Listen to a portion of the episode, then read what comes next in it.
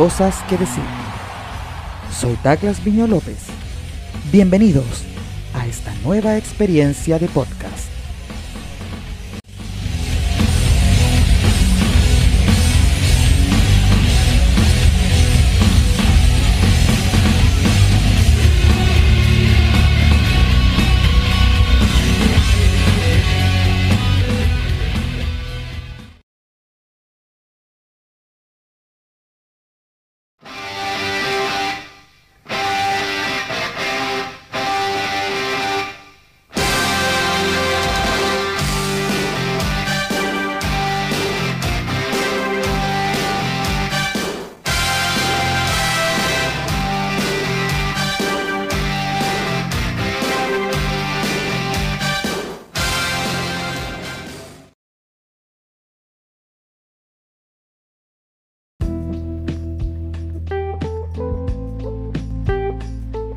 Hola, hola, hola, bienvenidas, bienvenidos a una nueva edición de Siempre hay cosas que decir.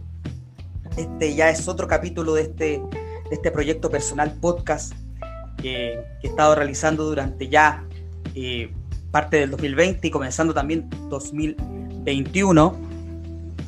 Eh, hemos estado realizando varios capítulos en este 2021 bastante interesantes. Quiero agradecer a toda la gente que ha ido escuchando los podcasts anteriores, que se ha unido ahí a la plataforma Spotify y también a nuestra plataforma en Instagram, donde tenemos ahí toda la información. Y hemos hablado de diferentes temas. Estuvimos hablando de anime, estuvimos hablando también de, del, del, interesante de la generación de los millennials. Y nos centramos también en lo que es la lucha libre. Estuvimos hablando un poco sobre el Royal Rumble. Y esta vez vamos a seguir esa línea, estamos en un nuevo especial de lucha libre. ¿Por qué? Porque justamente cuando hablamos de principios de, año, de cada año, estamos en la época de WrestleMania. Para la gente que no sabe, WrestleMania en la lucha libre es el evento más importante de la empresa WWE, que antiguamente se llamaba WWF, cuya primera, primera realización fue en el 31 de marzo de 1985 en Nueva York, en el Madison Square Garden. Y por supuesto, hoy en día ya estamos en la edición 37 que se va a realizar el 10 y el 11 de abril del presente año. Y por supuesto, cuando hablamos de WrestleMania, hablamos de luchas importantes, hablamos de épocas importantes, de figuras que resaltan. Por lo tanto, dentro de, los, de algunos capítulos de este, de este podcast, vamos a hacer un especial ligado a los primeros años de WrestleMania, que a veces son cosas que no se toman en cuenta porque obviamente uno se queda con la mirada actual. Y para ello he traído a un amigo, a un gran compañero con el cual hemos generado una gran amistad. Él, al igual que nuestro también amigo Juan Torres, que nos acompañó de Pro Wrestling PR, él también es de Puerto Rico. Él tiene su propio, su propio sitio junto al señor Javi Rivera, que es sin descalificación. En este día de hoy me acompaña el señor Daniel Tito Portela, quien también es comentarista deportivo en Puerto Rico y también tiene muchas otras virtudes. Daniel, ¿cómo estás? Buenas noches, bienvenido. Este, Douglas, muchas gracias, gracias por invitarme, un placer, saludo a toda la buena gente eh, de Chile, la gente que te sigue en, en, Latinoamérica y para mí pues es un placer estar contigo en, en ¿verdad? En, tu espacio y poder hablar un poquito de lo que nos gusta y de lo que eh, pues unió nuestra amistad que es la lucha libre. Así es, justamente. Te agradezco la, la participación que, hayas, que te hayas unido para estos especiales que justamente nos, nos tocan lo que nos apasiona, nuestro, nuestro gusto común, que es la lucha libre, que, que es esta pasión de multitudes, como, como lo es el fútbol u otros deportes. Y estamos en una época importante, que es el camino a WrestleMania, este gran evento. Tito, tú tienes mucha más experiencia en, en esta temática, has, has seguido la cultura de la lucha libre por muchos años. Cuéntame para ti, ¿cuál es la importancia de WrestleMania? Y, desde su génesis? Mira, eh, yo, yo creo que WrestleMania eh, estableció, ¿verdad? Algo que, que, antes sucedía en los Estados Unidos, y es que cuando hablamos de lucha libre antes de WrestleMania, hablamos de eh, lucha libre regional, lo que la gente conoce hoy en día como las independientes. Eh, en, Estados Unidos, que es un país grande, pues existían diferentes compañías o promociones de lucha libre que eran regionales. Este, Jim Crockett, este, los Bon Erics, este, Canadian Stampede, que era de Stu Hart, el papá de, Bret Hart, y obviamente una empresa eh, eh, que se colocaba en el eh, noreste de los Estados Unidos, ¿verdad? Digamos, en New York, ¿verdad? Esta área, que era la empresa del papá de Vince McMahon, WWWF, 4W y la F. Y entonces, pues cuando esa empresa pasa a las manos de, Vince McMahon, ¿verdad? Un, joven Vince McMahon, eh, él, él básicamente veía que para ese tiempo, a pesar de que WWF había hecho sus carteleras y tenía sus promociones, pero no había este evento grande. Eh, ya eh, Jim Crockett Promotions tenía Stargate, que, me parece que Star, Stargate es el, el programa o el pay-per-view o como lo quieran llamar de lucha libre más viejo. La gente piensa que es WrestleMania y cuando WrestleMania comenzó, pues al menos yo siento que ya habían pasado, si mal no recuerdo, dos Stargate. Creo que Stargate comenzó como en el 83. Así es. Este, correcto. Y entonces, pues aquí, aquí viene en la contraparte de, de la competencia eh, y desde ese momento en adelante, WWF se convirtió en un producto nacional. O sea, prácticamente dejaron de existir eh, o fueron muriendo, porque no, no, fue que ese día dejaron de existir, pero fueron terminando los territorios y esta empresa logró acaparar entonces la nación completa. Y con los WrestleMania posteriores, entonces comenzaron a llegar al resto del mundo. Justamente, o sea, eso crece la importancia de la cultura de la lucha libre. Pero hay un punto también que es importante tocar, Tito, que es el hecho de que, por supuesto, previo a WrestleMania, incluso previo a Stargate, la lucha libre era un producto, como siempre, es respetado y, muy importante, muy siguiendo también un ámbito deportivo, como, como lo es también eventos como el Super Bowl, o, el Mundial de Fútbol, entre otros. Pero faltaba algo. Podríamos decir que incluso en ese tiempo la lucha libre seguía siendo un producto de nicho que ha ido evolucionando y hasta el día de hoy también ha ido cambiando. Y WrestleMania yo creo que genera un antes y un después para la lucha libre porque entra en lo que es el concepto de la cultura pop, de ir en busca de nuevo público, que es lo que busca Vince McMahon, que es y, esto que causó controversia, tú, tú me lo, has, lo hemos conversado antes y tú lo, podrás explicar mejor que yo, que es el cambiar el concepto de la lucha libre del pro wrestling a el entretenimiento deportivo. ¿Qué me puedes decir tú de eso, Tito? Sí, mira, el, pro wrestling eh, como tal se basaba, y usted puede buscar en el WWE Network eh, y, puede ver, ¿verdad? Eh, luchas de los 70, de los 80, eh, inclusive acá en Puerto Rico hay una empresa que, hoy en día es WWC, eh, que es de, del papá de, quien todos ustedes conocen como Carlito Caribbean Cool. Este, pero esa empresa pues nació en Puerto Rico en el 1973. O sea que mucho antes de WrestleMania hasta Puerto Rico tenía un territorio. Y eh, simplemente como tú dices, se basaba en, en lucha libre, Bull Wrestling. Y obviamente pues, la lucha libre ver a estos tipos, eh, eh, hombres, pues golpeándose, pegándose, eh, contándose tres, este, ¿verdad? teniendo luchas en pareja, pues era algo llamativo para el, hombre adulto, ¿verdad? El, hombre adulto que, que, que básicamente podía tener en la lucha libre una alternativa al boxeo, que, creo que es como que es en un ring, creo que es como que lo más parecido. Hoy en día está MMA, pero pues eso evolucionó y llegó después.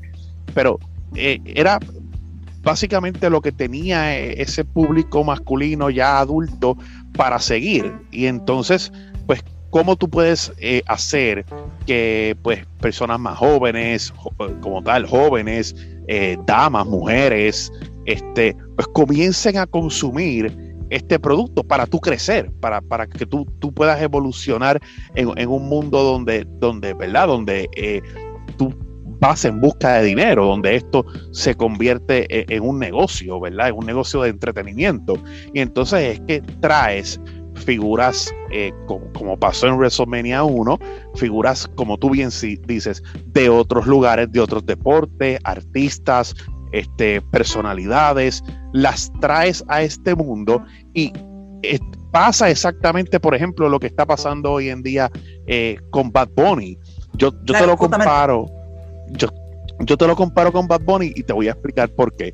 Porque la lucha libre no ha generado fanáticos, a diferencia, o sea, a diferencia de la actitud era, donde todos los que eh, éramos adolescentes en esa época, quizás hoy seguimos la lucha libre porque nos enamoramos de ella, pero eh, luego de la era de John Cena, ¿verdad? Estoy hablando tal vez 2004, 2005, son muy pocos los jóvenes, eh, ¿verdad? Que hoy sean adolescentes o que sean adultos jóvenes, ¿verdad? 20, 21, 22 años, que sientan pasión por la lucha libre, porque cuando comenzaron a, eh, ¿verdad? A, crecer, ya la lucha libre no era algo pegado, como uno dice, no era algo eh, de, cultura popular, ¿verdad? Ya, ya se había quedado de nuevo en el nicho. ¿Y qué hace WWE hoy en día? Pues esa gente son fanáticos de Bad Bunny y entonces siguen a Bad Bunny en todas partes que está. Si Bad Bunny se presenta aquí, allá, en todas partes, lo sigue. Y obviamente eh, WWE lo que está buscando es que ese público joven se interese porque Bad Bunny está en la lucha libre y vaya a verlo. Pues exactamente eso fue lo que hizo eh, en, en su momento Vince McMahon con WrestleMania. Justamente, Tito, y, adentrándonos ya en los primeros eventos de WrestleMania, vamos a partir este análisis, que vale decir que este análisis por ahora lo vamos a mantener hasta WrestleMania 9. Y posteriormente en próximos capítulos vamos a ir analizando los próximos eventos. Vamos a partir con los primeros dos porque ambos están íntimamente relacionados. Y para los fanáticos jóvenes, para la gente que no sepa, eh, es importante hacer mención de que antiguamente no existía este show en vivo, este show semanal o mensual que permitía seguir las historias. Estos eran eventos anuales que solamente tenían ciertos eventos en el año que podían seguir las historias. Y sí, justamente. Y, básicamente, como tú dices, lo, que existía era eh, eh, en televisión nacional, pues algún programa cada cierto tiempo donde te presentaban lucha, pero no era como hoy en día que tienes un pay-per-view mensual y varios programas a la semana. Así es, por supuesto. Así que comenzando con este análisis de lo que también se le llama la vitrina de los inmortales, y por supuesto todo parte en WrestleMania primero, el 31 de marzo del 85, desde el Madison Square Garden. Y justamente cuando uno piensa Main Event de WrestleMania, uno piensa en los mejores luchadores, en las figuras del momento, en ese, en ese combate que todos quieren ver. Pero sí, pero ¿qué sucede? Que el primer Main Event termina siendo un combate en parejas entre el rudo del momento, Roddy Roddy Piper, junto a Paul Ondorf, contra Hulk Hogan que por supuesto es la figura que más vamos a mencionar en este capítulo, y nada más y nada menos que Mr. T. Lucha que después tuvo una seguidilla, que fue WrestleMania 2, que sucede en el 7 de abril del 86, cuyo main event, evento principal, termina siendo Roddy Piper contra Mr. T. ¿Qué nos puedes decir de sus primeros eventos, Tito? Mira, eh, ciertamente en el año anterior, en el 84, es cuando comienza el reinado de campeón de Hulk Hogan, derrotando al Iron Sheik, eh, ¿verdad? Y entonces, pues ya cuando WrestleMania empieza, pues Hulk Hogan es la figura principal. ¿Qué hizo Vince McMahon? Pues Vince McMahon simplemente trajo a Mr. T, que es una figura de otro deporte que en ese momento eh, tenía una, su serie de televisión y entonces eh, que se llamaba The A-Team y entonces este pues lo pone ahí en pareja contra dos rudos ¿verdad? Eh, rudo, uno de los rudos más underrated, que yo llamo, ¿verdad? Uno de los rudos que, que realmente la gente no le da el crédito, pero Roddy Roddy Piper es, alguien que inclusive hasta la década finales de los 90 siguió siendo alguien importante. Y entonces eh, Mr. Wonderful por Ondorf, pues también era el rudo clásico, era este luchador eh, clásico, ¿verdad? De, la época. Y, y Vince McMahon dijo, bueno, pues entonces voy a poner a mis dos rudos principales a luchar contra Hulk Hogan y a Hulk Hogan tengo que conseguirle a alguien que no sea del mundo de la lucha libre. Y ahí es que viene Mr. T. Eh, WrestleMania 1 fue un éxito. Sin embargo, muchos eh, analistas, muchas personas piensan que WrestleMania 2 no lo fue. Ahí Vince McMahon quiso, entiendo, que quiso eh, adelantarse a la época y hacer tres eventos el mismo día con tres eh, main events diferentes, uno en Nueva York, uno en Chicago y uno en Los Ángeles. Y la diferencia de hora, o sea, tú, tú veías tu evento, si tú comprabas taquilla para Nueva York, tú veías el evento que presentaban en Nueva York y a través de una pantalla te presentaban también el, el, evento de Chicago y te presentaban el evento de Los Ángeles y así hacían en cada uno de los tres eventos. Obviamente el cambio de horario, ¿verdad? El cambio de horas, porque en el este de los Estados Unidos hay una hora y básicamente en el oeste de los Estados Unidos hay tres horas de diferencia. Eh, pues mató, mató al evento, al punto, Douglas, de que jamás volvimos a ver eso. Justamente, fue, fue una situación muy, pues, no sé si decirle novedosa, eh, pero fue inusual uno, incluso yo creo que viendo cuando me tocó analizar la historia de, de WrestleMania en sí para, para estos capítulos especiales que vamos a hacer, justamente creo que la situación de WrestleMania 2 solo tiene comparación con lo que pasó el año pasado con el WrestleMania desde el Performance Center, que son dos eventos muy inusuales. Sí, sí, inclusive este año va a volver a pasar, pero este año pues pues yo creo que después de WrestleMania 2 es el más parecido porque vamos a tener algo de público. Claro. Por lo tanto, eh, son dos eventos que, tienen su significación. Pero justamente, aquí empezamos a, a, algo interesante que es la participación de figuras fuera de la lucha libre. Justamente para promocionar, por ejemplo, WrestleMania 1, aparecen figuras como Muhammad Ali, como Cindy Lauper, eh, participando en el evento como público, promocionando en los spots publicitarios. Y una figura como Mr. T, que, venía del, que viene del cine, de estas grandes películas, termina siendo el main event de un evento de lucha libre que quizás para los más puristas era un insulto. Pero el, al, final, al, final de todo probó que, la jugada era, era muy buena porque Vince McMahon tuvo la razón y convirtió la lucha libre también en un producto masivo.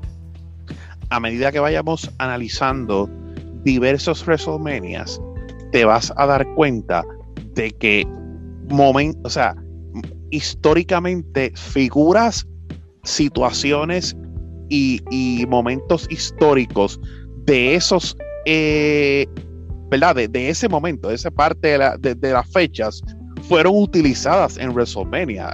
Hay momentos en los que incluso ¿verdad? Por, irme, por irme ya varios años mucho después. Eh, mucha gente cataloga a WrestleMania 11 como un, gran desastre porque el evento estelar fue un luchador como King, eh, ¿verdad? Como eh, Bam Bam Bigelow frente a un eh, jugador de fútbol americano. O sea que, eso siguió pasando. WrestleMania 14 tiene como enforcer o árbitro especial a alguien como Mike Tyson. O sea que, que Vince McMahon esa fórmula la trajo en diferentes momentos de, la, de las épocas de WrestleMania. O WrestleMania 35 que tuvo a Ronda Rousey. Claro, también, sí. Justamente, son, son situaciones que suceden en WrestleMania. Pero justamente, entonces, estas, las dos luchas principales en los dos primeros eventos terminan teniendo a Mr. T y a Roddy Piper. Roddy Piper, que en el caso de la lucha libre era el rudo del momento, contra una figura querida por el público, pero que estaba fuera de la lucha. Pero justamente en estos dos WrestleMania hay un nombre que se repite y hay un nombre que se va a repetir durante todo este podcast, que es el señor Hulk Hogan. La lucha libre, en especialmente WWF, tiene figuras principales, esa cara que todos van a reconocer. Y Hulk Hogan era una de esas primeras figuras reconocidas eh, en toda la cultura de la lucha libre. ¿Qué me puedes decir, Tito, ahí sobre esos primeros años de, Hulk Hogan? Mira, yo creo que mucha gente eh, hoy en día, con la evolución de la lucha libre, eh, pues no, no, tenemos el... el y, te lo digo yo, que, que, tal vez cuando comencé a ver lucha libre, sí Hulk Hogan era la figura del momento. Pero luego cuando comenzamos a analizar la lucha, pues sabemos que Hulk Hogan pues en ocasiones utilizó su figura para, para hacer para hacer acciones políticas en la empresa, para eh, colocarse en los mejores spots o en las mejores situaciones. Eh, tampoco era el gran luchador, pero creo, Douglas, que todas esas cosas Hulk Hogan se las ganó en estos primeros años, porque cuando analizas Hulk Hogan era el héroe. Y cuando analizas estos primeros WrestleMania, te das cuenta de que Hulk Hogan cargaba a la empresa y que eso le dio el standing para más adelante. Entonces, él tener el poder para quedarse en el evento estelar o para jugar política backstage o para eh, eh, hacer sus múltiples contratos. El, contrato lucrativo de, de Hulk Hogan luego, eh, cuando va a WCW, es un contrato completamente absurdo para alguien que hace negocios, ¿verdad? Eso lo podemos tocar más adelante. Pero creo, creo que él fue creando esa fama y creo que al cargar como estelarista y como persona que la gente amaba en el momento, o sea, es una figura eh, completamente eh, carismática que representaba los, los, valores del norteamericano, del estadounidense, que, que, era el héroe norteamericano, ¿verdad? Pues pues creo que, también él se fue ganando ese sitial. Justamente, y, hasta cierto punto estoy de acuerdo contigo, justamente Hogan es esta figura, Hogan era muy querido, era demasiado querido, era, yo me tocó ver gracias al network justamente sus primeras victorias, cuando gana el título por primera vez, era impresionante, Tito, era, ese estadio se quería caer. Y, sí, sí. y se dan las ocasiones posteriores y por supuesto, Hogan tenía que ser esa, esta gran figura en los primeros WrestleMania. Y termina participando en estos primeros eventos. Correcto, termina siendo la figura principal de estos eventos.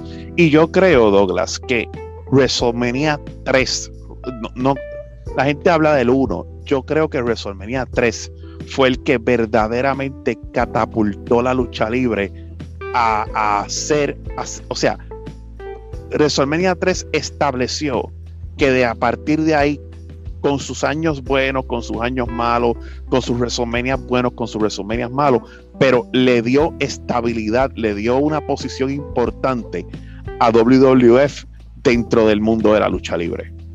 Justamente, vamos con WrestleMania 3, que estoy de acuerdo contigo.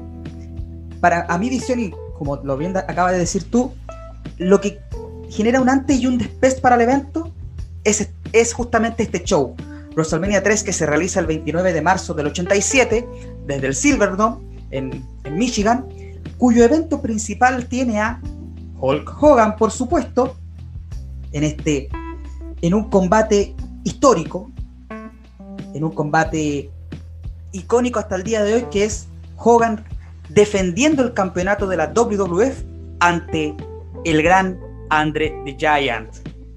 Cuéntame, Tito, ¿qué, nos puedes contar de este combate que hasta el día de hoy se sigue eh, mencionando como uno de los mejores momentos de la lucha libre? Pues WrestleMania 3 tiene dos combates que tienen un gran significado.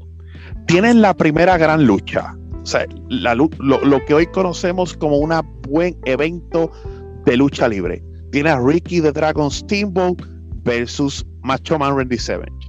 y esta fue Sí, y esta fue la primera gran lucha. Cuando digo gran lucha, estoy hablando del performance dentro del ring. Creo que esta, esta lucha es como que esa, esa primera gran lucha de lo que hoy en día vemos que hace Daniel Bryan, AJ Styles, Seth Rollins, pues todas estas estrellas que lo que dan es un buen espectáculo dentro del ring, pues básicamente aquí partió eso. Pero también tiene el primer gran main event que como tú bien dices, también es de luchadores. O sea, ya aquí no le estás presentando a una figura como Mr. T a la gente. Le estás presentando a dos personas que WWF trabajaron muy bien, porque los llevaron por caminos diferentes hasta, hasta hacia este momento. Por ejemplo, eh, Andre the Giant era un babyface, era, era, era un, luchador técnico, era este luchador que la gente quería porque despedazaba a sus oponentes. Y aquí es donde realmente lo trabajas como rudo para que Hulk Hogan y él, Hulk Hogan como el gran babyface, Andrés el gigante como el gran rudo que, que se vira, ¿verdad? Que se vira a rudo porque quiere quitarle el campeonato a Hulk Hogan, quiere demostrar que Hulk Hogan no es el mejor, que el mejor es él y se da entonces de dos luchadores el gran evento estelar donde el, el ¿verdad? el Power Slam que hace Hulk Hogan que levanta a Andrés el Gigante, pues e, es una de las imágenes más importantes en la historia de la lucha libre. Esa, esa imagen yo creo que todo el que ha visto algo de lucha libre la, la ha podido observar. Eh, hay un dato interesante y es el dato que Hulk Hogan relata, obviamente años después, que él se subió al ring con temor, porque él, aún sabiendo que, que la lucha tenía su final, él entró al ring pensando que Andrés y Hogan que Andrés Gigante eh, básicamente iba a dañar la lucha. Eh, y, y Andrés Gigante ya. Andrés Gigante, a partir de este WrestleMania, tiene problemas de salud porque este tipo enorme, grande, eh, ¿verdad? Que, tiene unas. ¿Verdad? Tiene, tiene unas condiciones de gigantismo. Pues obviamente mantenerse físicamente bien, pues es un problema. Y Andrés Gigante, a partir de aquí, pues, pues va como que en picada, ¿no? Yo creo que, WWF, WWF utilizó muy bien este evento estelar porque hasta este momento Andre el Gigante era alguien bien creíble, alguien bien dominante. Y lo hicieron justamente antes de que su carrera fuera en picada. Así que utilizaron a Hulk Hogan y utilizaron a Andre el Gigante para darle más credibilidad a Hulk Hogan y para que en su pick, en su momento, fuera derrotado por Hogan. Y aquí también hay una, persona que también tiene una importancia importante que es Bobby Heenan, que era el manager del momento, el manager rudo, que era el que provoca este, este, este, cambio en Andre de Giant, que era, dentro del contexto de la lucha libre, era el mejor amigo de Hulk Hogan, y genera esta rivalidad que para hoy en día es una rivalidad simple pero buena. De estos dos amigos que terminan rivalizando por el título. Sí, y, Bobby Heenan es como que quien hace que como llamamos acá, como que hace el lavado de cerebro a Andrés el Gigante para decirle como que, mira, eh, él es tu mejor amigo, ustedes son amigos, pero tú eres mejor que él. Él no debería tener el título, deberías tener tú. Justamente, y antes de, hablar de, de, André y Hogan, que por supuesto son estas figuras icónicas de WrestleMania, tú mencionaste muy bien a la lucha entre Ricky Steamboat y, y Macho Man Randy Savage por el campeonato intercontinental que justamente es este gran, es el primer gran combate técnico, no sé si está bien dicho el concepto. Sí, sí, yo creo que sí, yo creo que lo describe de forma perfecta.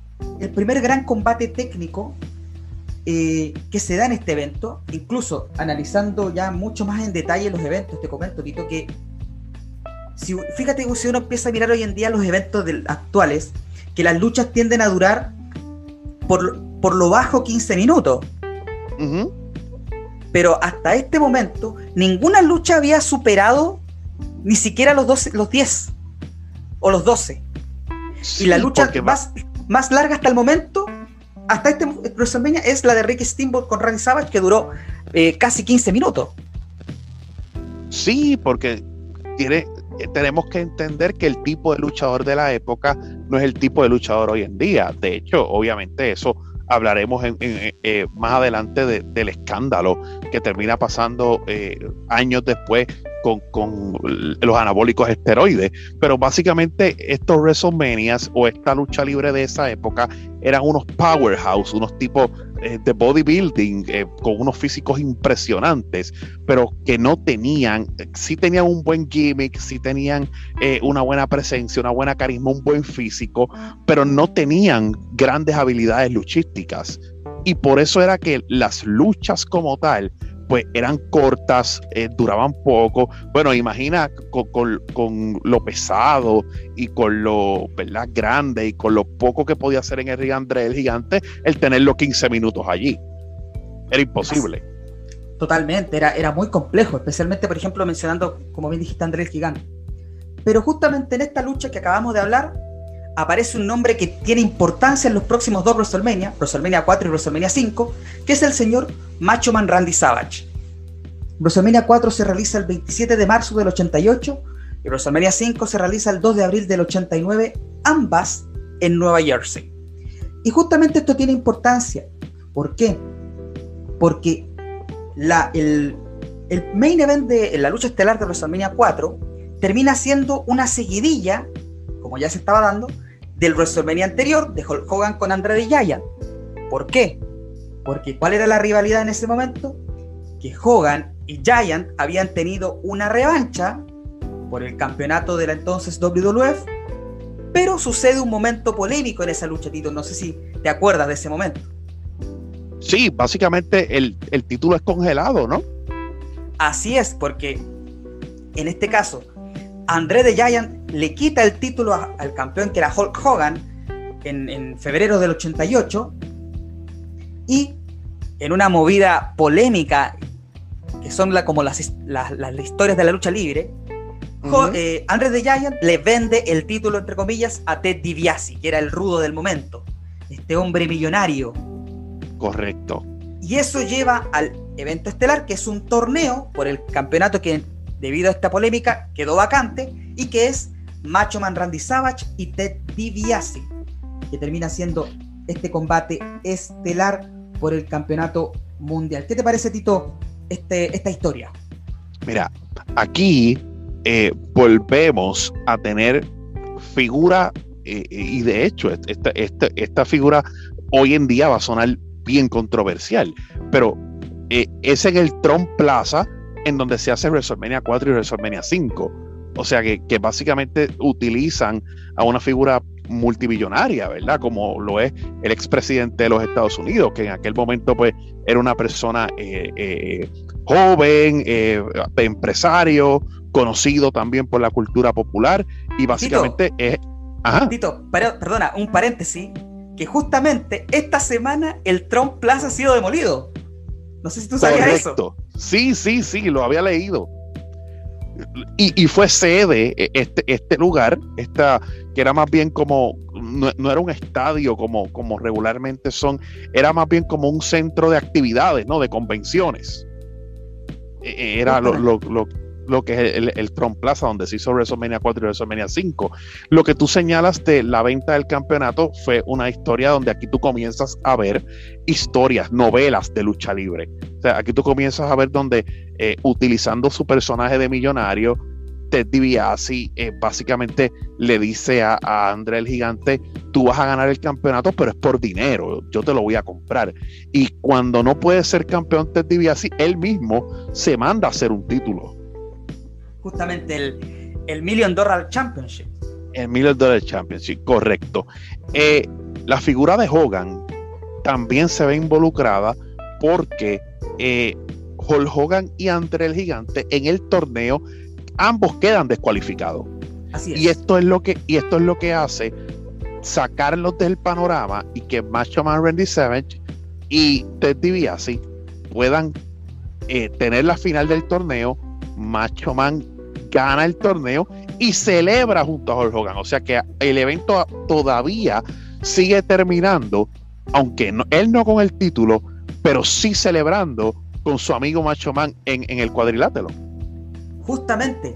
Y ahí es la consolidación de, Randy Savage como una de las figuras eh, estelares de toda la empresa. Pero justamente tú acabas de dar un punto. Y que nos va al punto que estamos conversando, que es ahora WrestleMania 5 WrestleMania 4 termina con Randy Savage y Hulk Hogan amigos. Y eso Los lleva Mega a una, los Mega Powers, a una de las historias también más importantes de la lucha libre que hemos visto. La historia de los Mega Powers que durante un muy, muy buen tiempo, creo que fue todo el año, Tito. todo el año. Inclusive, este, Douglas, esa historia, eh, estamos hablando de WrestleMania 5 y esa historia tiene un final en WrestleMania 7. Justamente. Y en WrestleMania 5, después de todo el año que estuvieron de amigos, siendo los Mega Powers este el equipo más poderoso en la empresa, por supuesto, como totalmente lucha libre, los amigos nunca puede, la amistad nunca puede durar. Y Randy Savage termina haciendo un cambio a rudo, porque, y aquí empiezan est- estas historias polémicas, porque aquí entra entre medio la figura de Miss Elizabeth, que es la esposa, tanto en la historia como en la vida real, era la esposa de, de Macho Man Randy Savage, y que ella termina ayudando más a Hulk Hogan que a su mismo esposo, a, a su mismo manejador, que es Savage, y esto genera Sí, esta enemistad. Sí, básicamente aquí, eh, ¿verdad? Pues, pues sus- surgen como parte de la historia el que, el que Macho Man eh, o el que Hulk Hogan celebra con Miss Elizabeth, eh, Macho Man comienza a sentirse eh, celoso. Ya aquí, Douglas, estamos teniendo lo que conocemos como, eh, ya, ya en esta época, ya no era WrestleMania nada más, esta historia entonces tienes la oportunidad de hacer SummerSlam, Survival Series, el, el Royal Rumble, que este es su primer año, y entonces ya aquí tienes eventos de pay-per-view donde continuaste esa historia, donde ya tú veías viendo que a través de todo el año de ser amigos, esta amistad se fue rompiendo hasta que Macho Man no puede más. eh, se siente celoso de Hulk Hogan, se siente que, que- su esposa le está brindando más atención a Hulk Hogan y él siendo campeón es el gran rudo que, que y, y fíjate qué importante porque aunque uno va mencionando que Hulk Hogan es la figura principal, Vince McMahon se encarga de construir figuras a su alrededor. Hablamos de Ted DiBiase, hablamos de eh, eh, André el Gigante y ahora hablamos de Macho Man. O sea, son personas que están alrededor de Hulk Hogan eh, teniendo papeles protagónicos porque ya tienes que irle quitando porque la época va cambiando. El que Hulk Hogan sí lo puedas mantener en el estelarismo, pero tenga sus momentos de debilidad, porque el construirlo como alguien invencible era algo que no podía seguir haciendo año tras año. Claro, y además era un punto muy importante de que eh, no todo lo podías hacer con Hulk Hogan, tú tenías que construir figuras que también estuvieran por lo menos casi a su nivel. Y fue un buen trabajo hacerlo con, primero con Andre the Giant, luego con Ted DiBiase y ahora con Randy Savage. Y, yo creo que después del Hogan Andre, creo que este es el segundo gran main event en estos, en estos primeros WrestleMania. Sí, de hecho, es un main event donde el, el evento tiene una, o sea, el main event tiene una, un- una duración bastante buena, ¿verdad? No es una lucha muy larga, pero tampoco es una lucha corta. Tiene a Randy Savage dominando gran parte de la lucha, que era algo que no habíamos visto con Hulk Hogan, o sea, donde, donde Hogan eh, eh, muy pocas veces había estado en peligro. Hay momentos donde si te pones a ver esta lucha, eh, básicamente Macho Man va buscando sellar su triunfo con, el famoso codazo desde los cielos, desde la tercera cuerda. Este, y, y- y llega un momento en que tú piensas de que eh, Randy Savage tiene oportunidad de ganar la lucha. O sea que, que aquí ya comienzas a mostrar la debilidad en, en, ¿verdad? En el personaje de Hogan, porque, porque es lo que la época comienza a demandar, ¿no? Que la, que la, que la historia pues tenga eh, eh, más peso, que Hogan tenga más, más, eh, no sea tan dominante, tenga sus momentos de vulnerabilidad, pero aún así el evento cierra con Hogan recuperando su título eh, básicamente después de un año completo de reinado de Randy Savage. Claro, era- fue una lucha bastante importante, eh, de buena duración, duró casi 20 minutos, eh, muy importante tampa- también para la historia del, del wrestling en sí. Y vale decir también que Hogan y Savage son dos personas que toda la vida van a tener, van, van a estar ligados eh, uno con el otro. Bueno, Randy Savage ya está fallecido.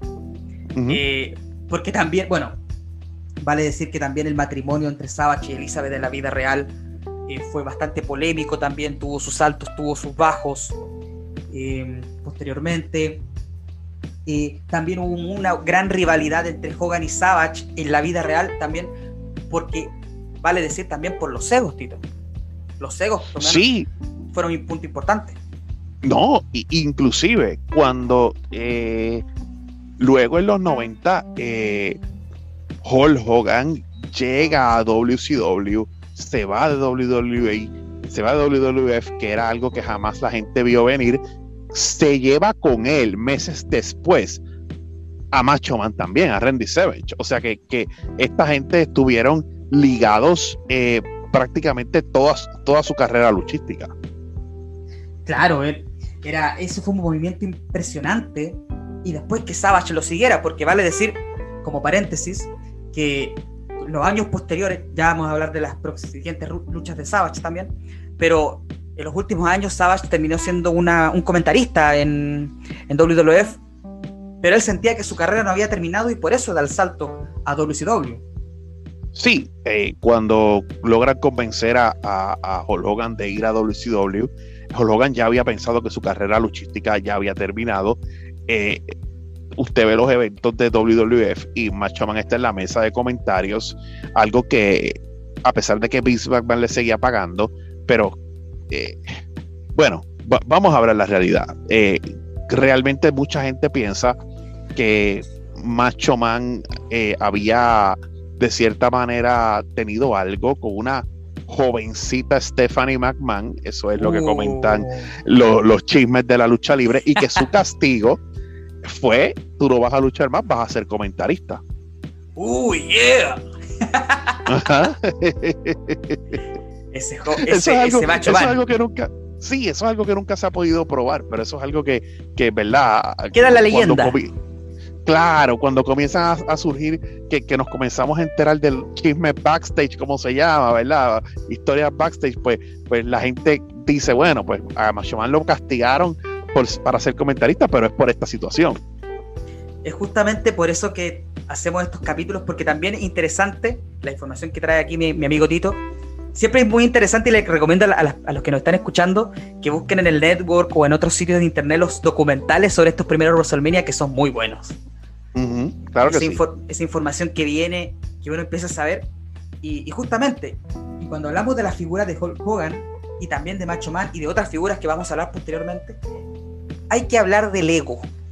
El ego de mantenerse en la, en la cúspide. Sí. Hogan era la figura más importante en la lucha libre en ese momento. Y después ya, por supuesto, venían los Randy Savage, venía Andre the Giant, y si mirábamos la NWA o WCW, Ric Flair, que ya vamos a hablar de él. Pero. Correcto, correcto. Cuando tú mirabas la lucha libre, tú decías Hulk Hogan. Y aquí, sí, sin duda alguna. Sin duda alguna, justamente. Era, era esa gran figura y ese, ese, ese, gran ser que, que culminaba la lucha libre, que la centraba. Algo que hoy en día cuesta mucho ver, Tito. Sí, eh, los tiempos han cambiado, pero realmente, eh, ¿verdad? La, carisma de Hulk Hogan, usted lo pueda querer o lo pueda odiar, o pueda tener buen, buen, buen criterio o mal criterio sobre, sobre él. Eh, creo que la lucha libre no sería algo mundial, algo con, ¿verdad? Si, si Hulk Hogan no hubiera existido. Estoy de acuerdo. Es justamente, y qué bueno que tocaste ese punto, que aquí no, es el objetivo de esto es hacerle una apología a Hogan en su vida real, porque él es un tipo que es un tipo también que ha cometido muchos errores. Que no es la mejor de las Una figura bien polémica. Es una figura bien polémica, no es el mejor de los tipos. Tuvo una, fuerte polémica de racismo que, es muy reprochable. Sí, sí, no, no, y, y además de eso, eh, eh, eh, sus compañeros, ¿verdad? Hogan ha sido alguien que, sus compañeros, sus mismos compañeros en su momento han hablado mal de él porque realmente ellos consideraban que Hogan hacía todo lo que tuviera que hacer, y, usaba todas las técnicas que tú tenía que tener para mantenerse en el tope. Justamente. Pero, por supuesto, uno no puede hablar de lucha libre sin Hulk Hogan. Claro. Pero, y ahora, Douglas. Claro, por favor. Vamos a. Sí, vamos, que, que yo sé que lo vas a tener, porque vamos a lo que yo considero que es la primera derrota 1, 2, 3 legítima de Hulk Hogan. Justamente, justo me iba a ese punto, que bueno que me, me, adivinaste, la mente. ¿Y por qué también hablamos también tanto de Hulk Hogan? Porque aquí, no sé si estarás de acuerdo conmigo, Tito, en esto, es aquí ya entramos a los 90, primero de abril de 1990, WrestleMania 6, y lo que yo considero el primer paso de batón, paso de la antorcha. Porque Hogan era la figura importante, pero Vince McMahon ya veía un cambio, ya necesitaba empezar a buscar nuevas figuras que iban a, centrarse en la WWF de los próximos años. Independiente que esto no haya funcionado, pero era el momento. Y, por eso se da en WrestleMania 6 lo que se le llamó The Ultimate Challenge, el máximo desafío, que era Hulk Hogan, campeón de la WWF, contra The Ultimate Warrior, que era el campeón intercontinental, título con título. El ganador se lo lleva todo. Tito, ¿qué nos puedes contar sobre WrestleMania 6? Le tengo mucho cariño, Douglas, porque esa es el. Obviamente, después, pues, años subsiguientes vi los, los anteriores, pero ese fue mi primer evento de lucha libre. Eh, ¿Verdad? E, e, ese eh, WrestleMania 6 para. Yo no sé si, si a lo mejor tú, tienes alguna noción, a lo mejor hay alguna gente de tu podcast que sí pasa, pero recuerdas el VHS, ¿no? Sí, por supuesto.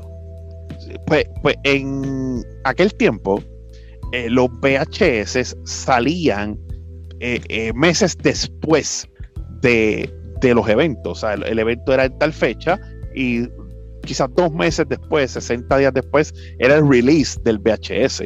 Y para aquel tiempo existían lo que ha desaparecido, pero lo que llamábamos videoclubs. Claro, que estamos hablando de una época hace tiempo. Sí, que era que tú rentabas. Y recuerdo que mi papá eh, llevó a mi casa el, el VHS de WrestleMania 6. Y es el primer evento que yo veo completo de WWF y que es el evento donde yo me enamoro de la lucha libre realmente, porque vi de verdad de, niño eh, estos dos tipos, los dos apoyados por la fanaticada, los dos, yo decía, es que la lucha libre es de un bueno contra un malo. Aquí están dos luchadores eh, técnicos, los luchadores buenos, babyface, que lo que hoy en día conocemos, este, enfrentándose. Y yo jamás vi venir, y, te lo digo, eh, eh, a mí me sorprendió. Yo, imagínate yo con algunos, eh, bueno, es que si lo digo voy a chotear mi edad, pero vamos, con algunos 7, 7, 8 años, viendo a Hulk Hogan perder. ¿Quién iba a imaginar a ver a Hulk Hogan perder? Uno, dos y tres sin trampa, sin intervenciones, sin polémica, simplemente a Hulk Hogan perdiendo. Y eso eh, no solamente me hizo buscar quién era Ultimate Warrior, porque si tú, si tú derrotaste a Hulk Hogan en esa época, era porque eras alguien importante. O sea, eh, la, victoria frente a Hulk Hogan no se la iban a dar a, cualquiera. Eh, y, es justo lo que tú, y es justo lo que tú dices. Ultimate Warrior es este tipo que viene en ascenso, con grandes músculos, con una personalidad, ¿verdad? Que, se pinta la cara, que, su, uniforme de lucha, ¿verdad? Eh, a diferencia de Hulk Hogan, que siempre tenía el mismo, y de la mayoría de los luchadores, que siempre luchaban con el mismo atuendo, con la misma ropa. Este Ultimate Warrior cambiaba los colores, cambiaba sus, cintas, ¿verdad? Sus, sus tiras, sus pinturas de la cara, eh, era un tipo que, decía lo que eras en sus promos, sus promos nadie las entendía, que si él iba a recibir, eh, él tenía el poder porque lo recibía desde, desde, un lugar desconocido y yo no sé, ¿verdad? algo bien, bien raro. Este, y, y, este tipo ¿verdad? Que, que, no era Hulk Hogan, era, era como una evolución, era otro tipo de personaje. Pues derrota a Hulk Hogan y, la empresa comienza a apostar a este tipo. Justamente, eso, son puntos muy interesantes y los quiero nuevamente mencionar. Vale decir, por ejemplo, WrestleMania 6, además, es el primer evento, el primer WrestleMania que se hace fuera de los Estados Unidos, que se hace en Toronto, Ontario, Canadá. justamente en el Skydome. Y, y, además es el primer main event, el primer combate estelar entre dos figuras babyface, dos figuras queridas por el público, donde uno no tenía, como bien dices tú, esa, esa temática del héroe contra el villano, donde tú buscabas que el héroe era el que tenía que ganar, era el que apoyabas. No, aquí tenías a dos figuras, dos rivales que venían de buen momento y que tenían una gran importancia. Si, ves, si ves la lucha en el network, para los que no la han visto, el público estaba dividido. Claro. Justamente era, era un público que estaba partido por la mitad y era impresionante. Y, uno hoy día se, se impresiona porque uno puede decir, por ejemplo, que la lucha entre Hogan y, y Andre o Hogan y Randy Savage, o incluso esta, no son las grandes exposiciones de lucha libre que la vemos hoy, que lo vemos hoy en día en, las diversas empresas, pero la, el público, como esa, la cantidad de los gritos, la, efervescencia del público es impresionante. Y es algo que hoy en día cuesta incluso ver. Sí, y además de eso, Douglas, si te fijas en esa lucha en particular, es una lucha, la de Hogan y Ultimate Warrior, donde ninguno de los dos es gran luchador, pero para la época sí pudieron hacer una lucha que tuviese drama, que tuviese eh, eh, momentos en donde, por ejemplo, la lucha comienza con ambos pidiendo fuerzas y Warrior domina a Hogan y luego Hogan domina a Warrior y, se van intercambiando golpes y de momento el momentum lo tiene uno, de momento el momentum lo tiene el otro. O sea que para sus limitaciones en el cuadrilátero, donde no eran estos grandes atletas, supieron crear una lucha que yo estoy seguro que el que estuvo en Toronto eh, como Edge. ¿Recuerdas que Edge estuvo de niño en, esa, ese evento? Eh, esa lucha enamoró a mucha gente de la lucha libre. Ese chico Edge, quien miraba aquella lucha impresionado, con los ojos casi llorosos, y que terminó siendo main event de WrestleMania muchos años después, y este año también lo es. Correcto, así, así, eh, así es, tan, tan lejano como en el 2001 justamente. Y en, el en el 2021, perdón, perdón. 2021, justamente. Era, esta fue una lucha muy importante y, y justamente cuando, y te comento Tito, cuando yo, por ejemplo, hablo con mis, amistades que no conocen la cultura de la lucha libre, del wrestling, uno me preguntan, ¿pero qué le ves a esto? ¿Qué le ves? Y yo, no es que mencione esta lucha, pero menciono lo que está a su alrededor, de que es no he visto otro lugar donde esté la gran efervescencia del público, donde se cuente una gran historia con, los golpes, con el combate. Es, una magia que, enamora a uno, que encanta. Sí, sí.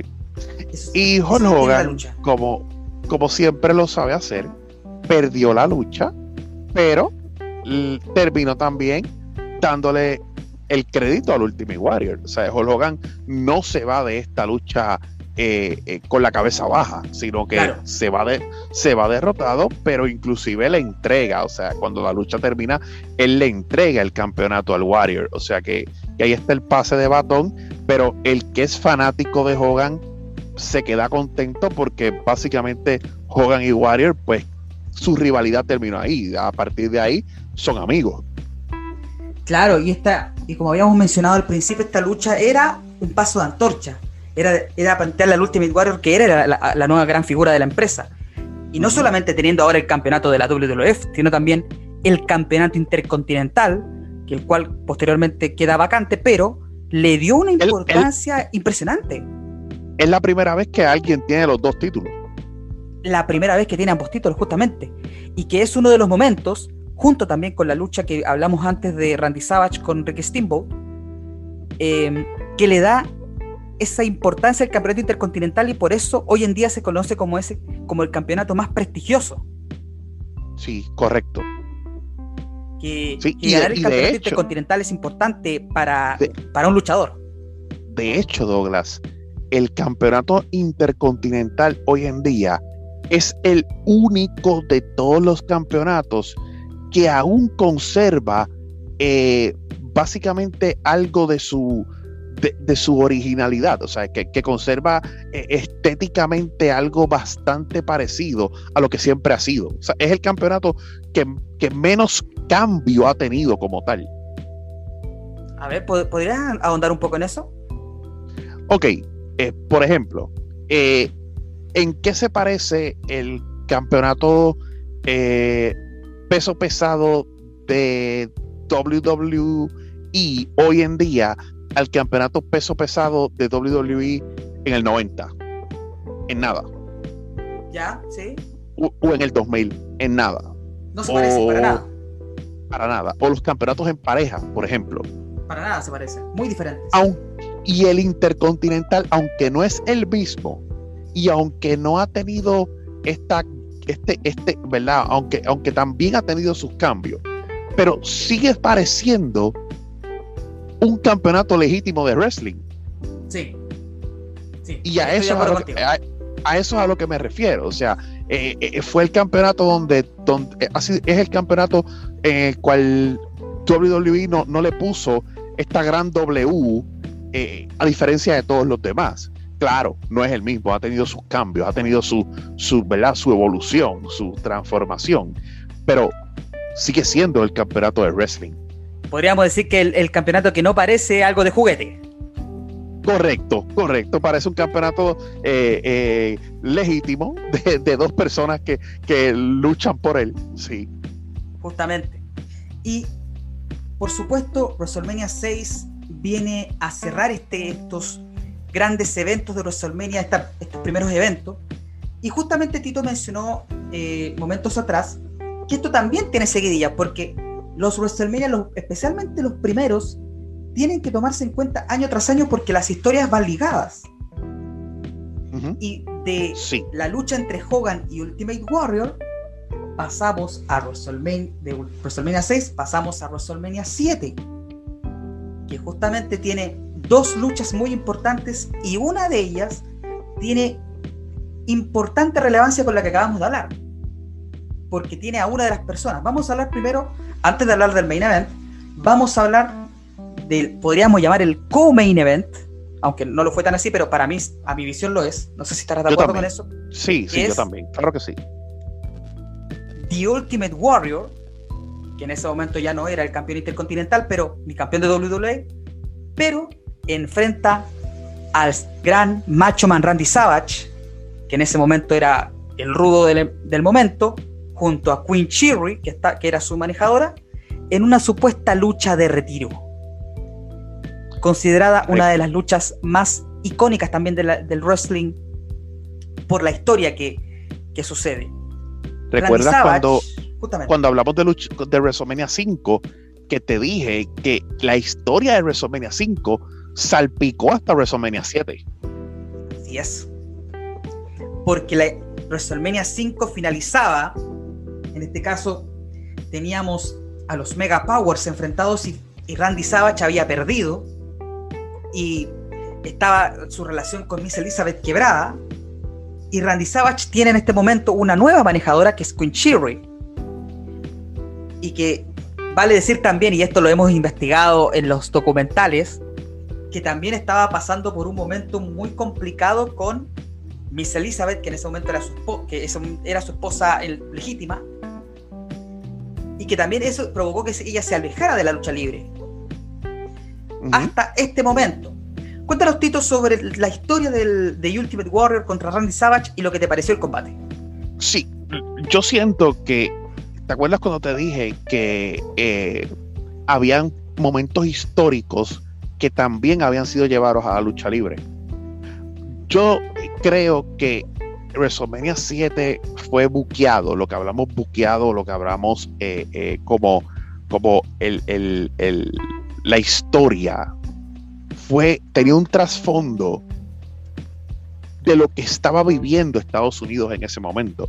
Porque eh, a finales de 1990, a principios de 1991, comienza la primera, lo que, lo que se llama la primera guerra del Golfo Pérsico en donde Estados Unidos, en donde Estados Unidos, eh, eh, ¿verdad?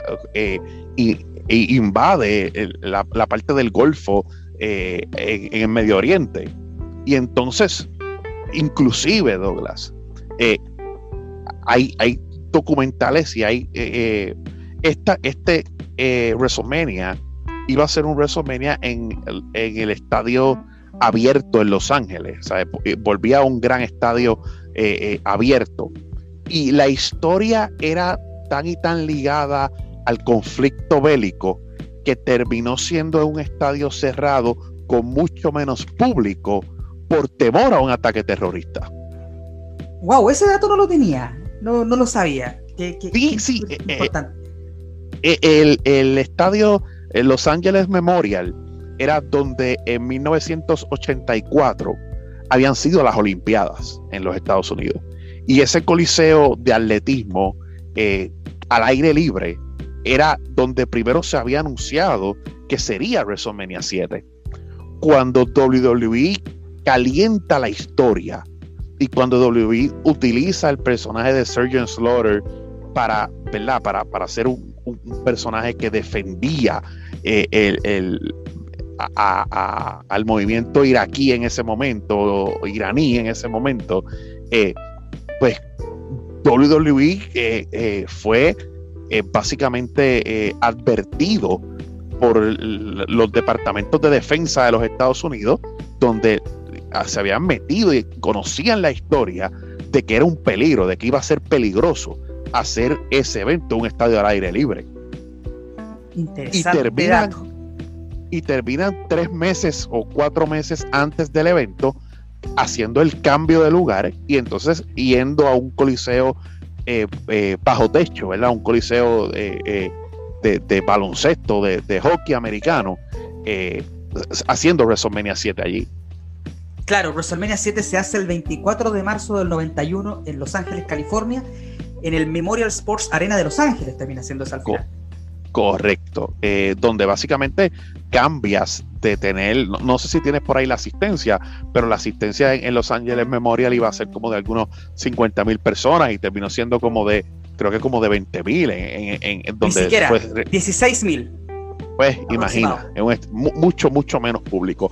Pero eh, había un problema y es que si querías hacer un evento estelar donde Sergeant Slaughter estuviese envuelto, Ultimate Warrior no cuadraba en la historia.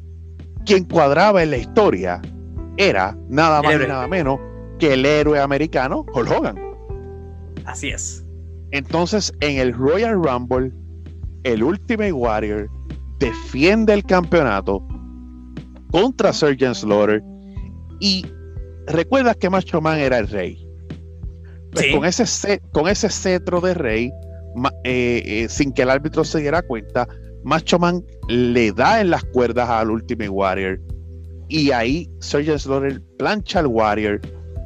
El Warrior pierde el campeonato por culpa de Macho Man y Hulk Hogan gana el Royal Rumble. O sea que aquí tenemos a la primera vez que el ganador del Royal Rumble va en busca del campeonato en WrestleMania y tenemos dos eventos que fueron construidos por primera vez en el Royal Rumble.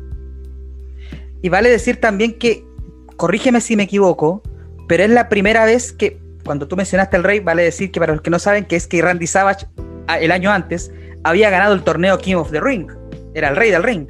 Es correcto. Creo que la primera vez que, que ese torneo toma una gran importancia con Savage. Pues mira, es la primera vez de muchas cosas. Es la primera vez que el ganador del Royal Rumble reta al campeón. Es la primera vez sí, es la primera vez que los dos e, eventos estelares de WrestleMania no son creados muchos meses antes, sino en enero, en, el Royal Rumble.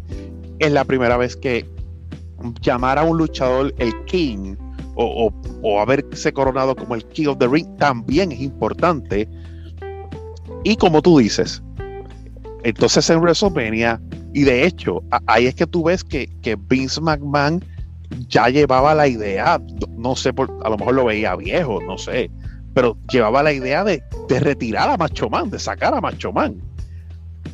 Porque hace carrera, carrera contra carrera. El Warrior derrota a Macho Man y en el evento estelar, eh, Hulk Hogan saca la cara por los Estados Unidos y le gana el campeonato a Sergeant Slaughter.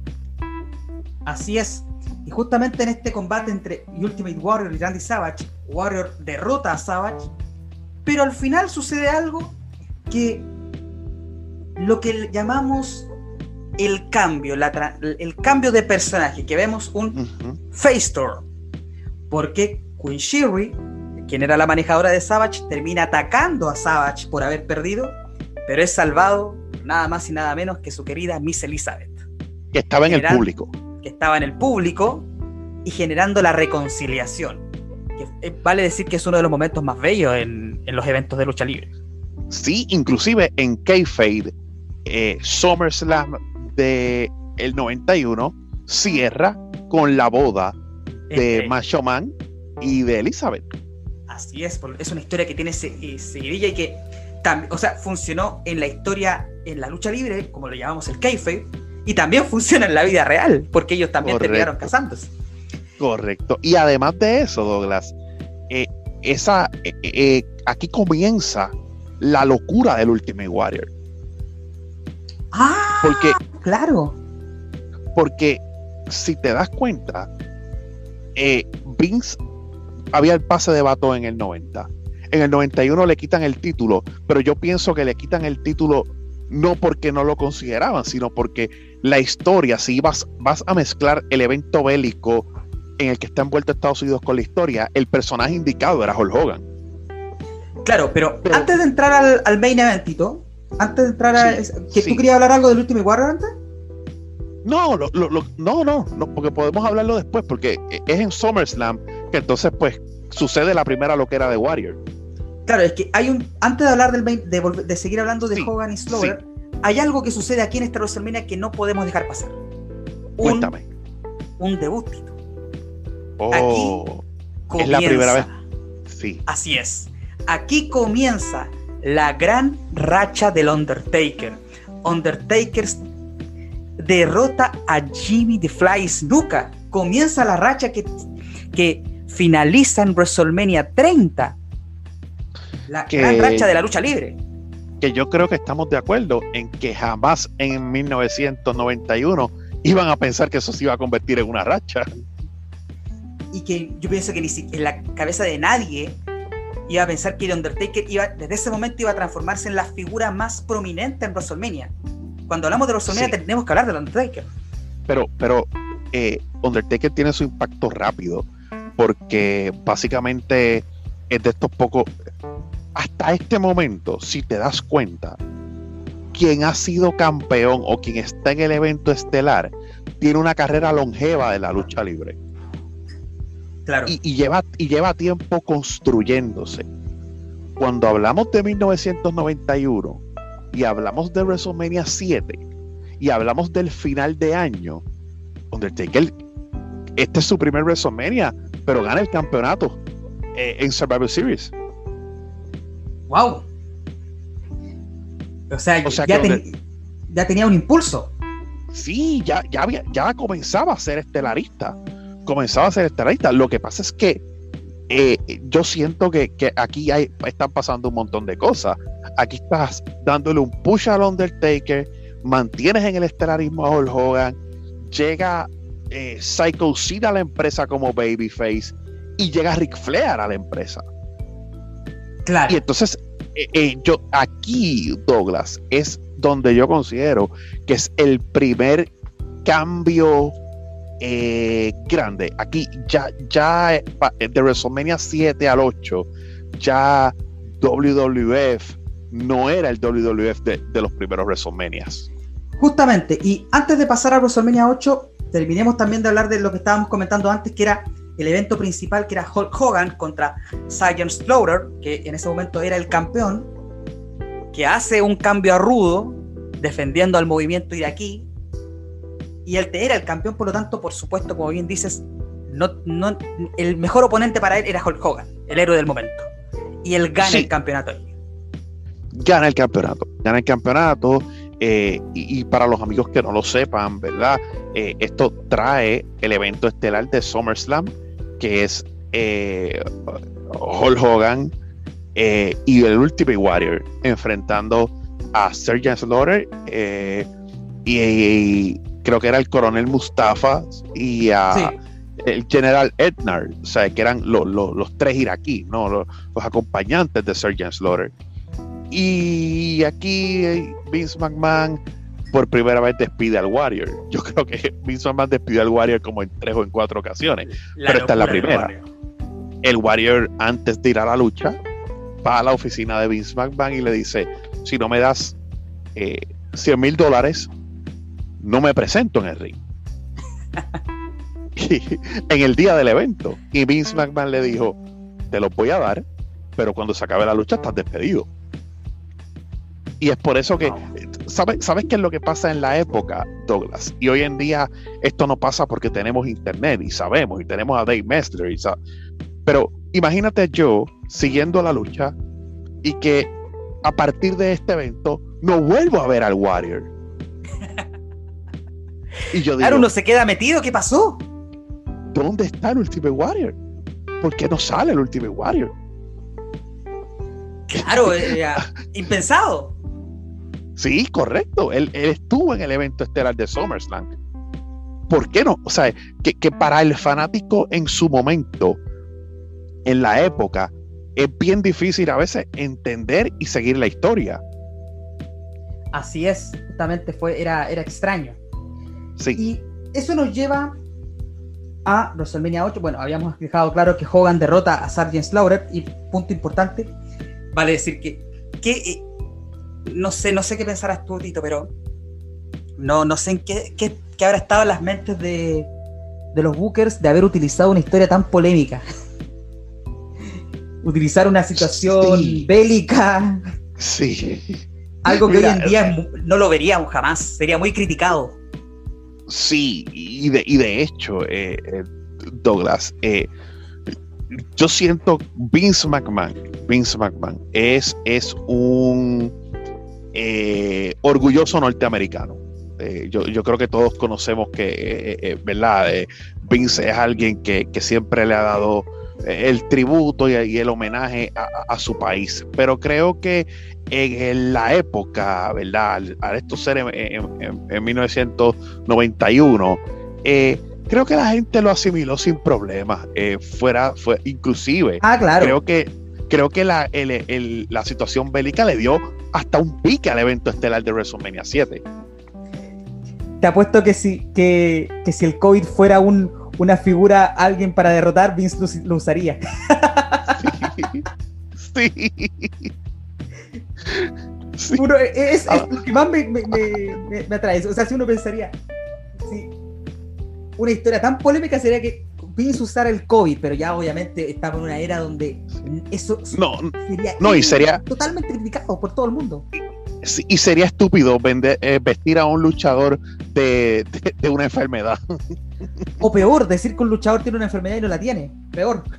Correcto. Correcto. Pero mira, Douglas, esto, esto eh, eh, no es la primera vez, porque Vince McMahon en los 2000 tiene eh, a, Mohamed Hassan, ¿verdad? Y, a, su como luchador, básicamente básicamente como, como ¿verdad? Vuelve a, utilizar ¿no? la, el, enfrentamiento entre Oriente Medio y los Estados Unidos. Y lamentablemente sucede el, evento de las Torres Gemelas. Y cuando sucede el evento de las Torres Gemelas, tiene que volar en canto a Mohamed Hassan. Claro, no, no quedaba otra. No, no, lo podía seguir usando. El público lo iba a matar. Claro. Aunque fuera un personaje de lucha libre. Es de esas historias polémicas de la lucha libre. Sí, correcto, correcto. Pasemos a WrestleMania 8 y que aquí, Tito, eh, no sé si estarás de acuerdo conmigo, yo te lo mencioné eh, previo al podcast. Sí. A mi visión, esto yo creo que aquí ya genera el, no sé si llamarle la caída, pero no, no, no es la caída, pero sí el fin de la, eh, comienza el fin de la era Hogan. Aquí ya Hulk Hogan, la importancia ya empieza a decaer un poco. Pero para eh, WrestleMania 8, justamente ocurren varias cosas importantes. Sí, sí. Especialmente en el Royal Rumble, y aquí, aquí te voy a dar el paso para que tú eh, lo expliques bien qué es lo que pasa en ese Royal Rumble y la persona que aparece, que es alguien muy importante en la lucha libre. Pues mira, eh, Douglas, eh, en Survivor Series, como te mencioné, Undertaker le gana el campeonato a Hulk Hogan. WWE, WWF se inventa otro pay-per-view que seguía la próxima semana de Survivor Series, que se llamaba This Tuesday in Texas. Iban a Texas y hay una revancha entre Taker y Hogan. Eh, y el final, es el final es polémico porque eh, interviene Rick Flair. Rick Flair había abandonado WCW porque le querían cambiar el personaje pero Rick Flair se había llevado el título, lo, que, lo que ustedes hoy conocen como el, el Big Gold Medal Belt. Se había llevado algo el pensado hoy en día. Sí, no, escúchame esto. Si tú te pones a pensar, ese, ese momento, ese momento eh, terminó siendo crucial en el Montreal Screwjob. Cierto. Y, entonces, y entonces eh, hay, una, hay una polémica en, legal y WWE, eh, WWF comienza a mostrar el título, pero como eh, en, gráfica como cuando, cuando no quieres mostrarlo, ¿me entiendes? básicamente sombreado de alguna manera. Pixelado. Pixelado, correcto correcto. Eh, y, macho, y es interesante porque Riflear llega con ese título reclamando que él es el verdadero campeón. Así es. Cuando ya, cuando ya pasa el Royal Rumble, ya eh, le habían pagado, WCW le había pagado lo que le debía a, Flair y Flair había devuelto el título. O sea, ya, ya WWE no tenía el título de, de WCW. Y, entonces, ¿qué hacen? Esa noche, como, el, como la lucha entre Undertaker y Hogan había terminado en polémica, pues entonces no hay campeón. Una vez más está congelado el título. Y el que gane el Royal Rumble va a ser el nuevo campeón de WWF. Algo, algo inédito para ese momento, pero que después se vuelve a realizar en 2016 con Roman Reigns.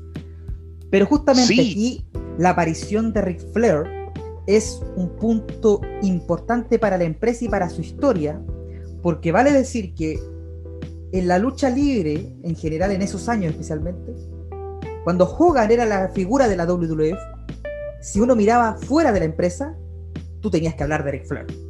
Ric Flair era el mejor luchador del mundo. Sí, sí. No, no solamente eso, Douglas. Mucha gente dice, ah, es que el primer villano amado por la gente es Stone Cold o es, no sé, alguien así. El primer villano amado por la gente es Ric Flair. Claro. Que, que, aún siendo, o, sea, Ric Flair era la cara principal de NWA, posteriormente WCW, siendo rudo, teniendo sus momentos de babyface, porque los tuvo, pero siendo rudo la mayoría del tiempo.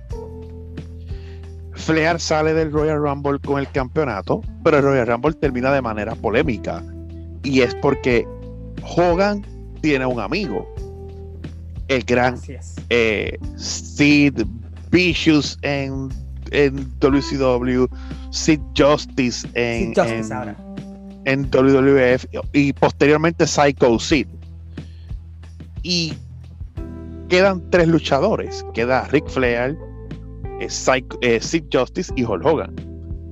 Justice elimina a Hogan por la tercera cuerda y Hogan ayuda a Flair desde, desde afuera a sacar a Justice.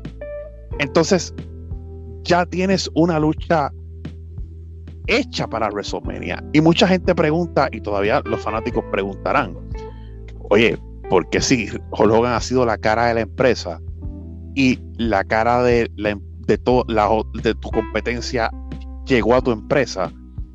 ¿Por qué no hiciste Hulk Hogan y Ric Flair en WrestleMania 8?